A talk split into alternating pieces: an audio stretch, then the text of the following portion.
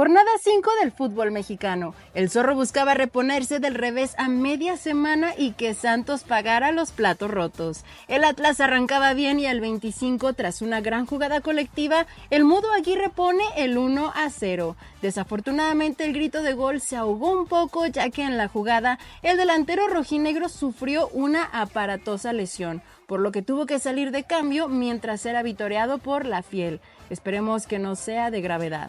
Al 32, gran contragolpe de Solari que sirve para Caicedo quien saca un disparo que Acevedo logra atajar. Llegábamos al 41, clara mano de los laguneros dentro del área. El árbitro va al bar y marca la pena máxima. Nuestro capitán no falla y pone el balón al fondo de la red. 2-0 a favor de la Furia.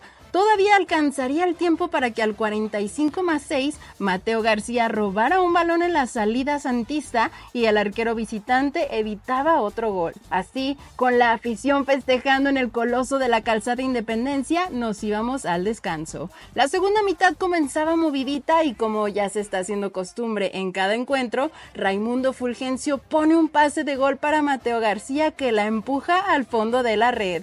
3 a 0 y el Jalisco era una fiesta total. Los de casa insistían empujados por su gente y al 53 Aldo Rocha saca un disparo desde fuera del área que pasa rozando la portería. Los zorros vuelven a sumar de a 3 y dan la sensación de que pueden seguir generando mucho en la zona del ataque. Yo soy Liber Rubalcaba, la rojinegra y esto fue el tercer tiempo.